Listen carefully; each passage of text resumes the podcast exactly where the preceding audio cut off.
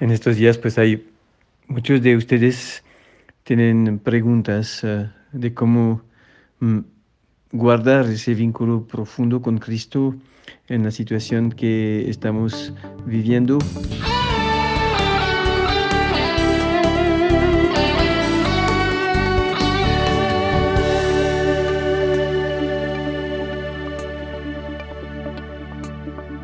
¿Qué pasa con mi familia mayor?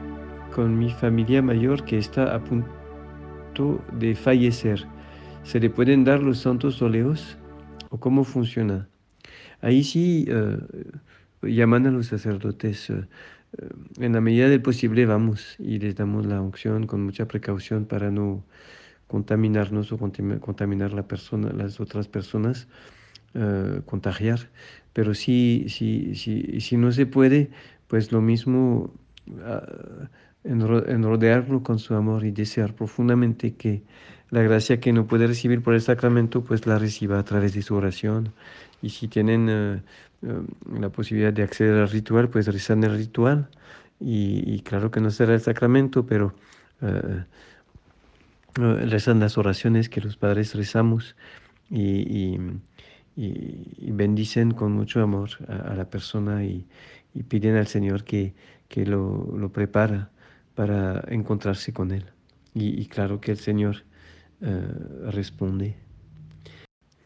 Me imagino que hay muchas otras preguntas. Este, una, una oración muy bella que escuché, de una invitación muy bella que escuché en Fran un sacerdote en Francia, en mi tierra, y que dice que allá se muere una persona cada tres minutos en este momento.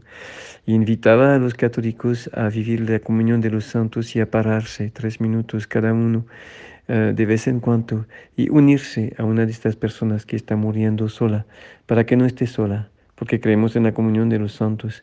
Se me hace muy bello de hay muchas personas aquí en México que están sufriendo y en todo el mundo uh, solas uh, sin, sin poder tener una presencia.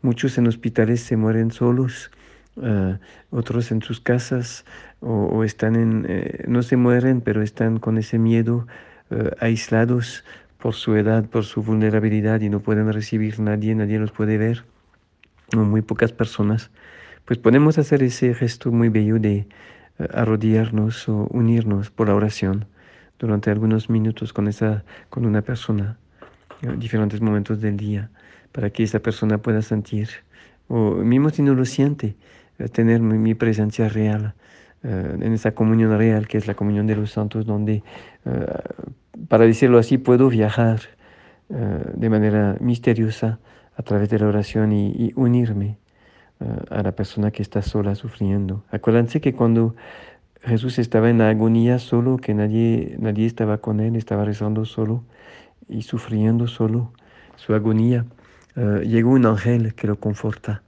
Cuando rezo por mi hermano que está solo, por mi hermana que está solo, uh, mi ángel va y, y, y lo, lo sostiene en esa, en esa lucha que está viviendo, en esa soledad que está viviendo.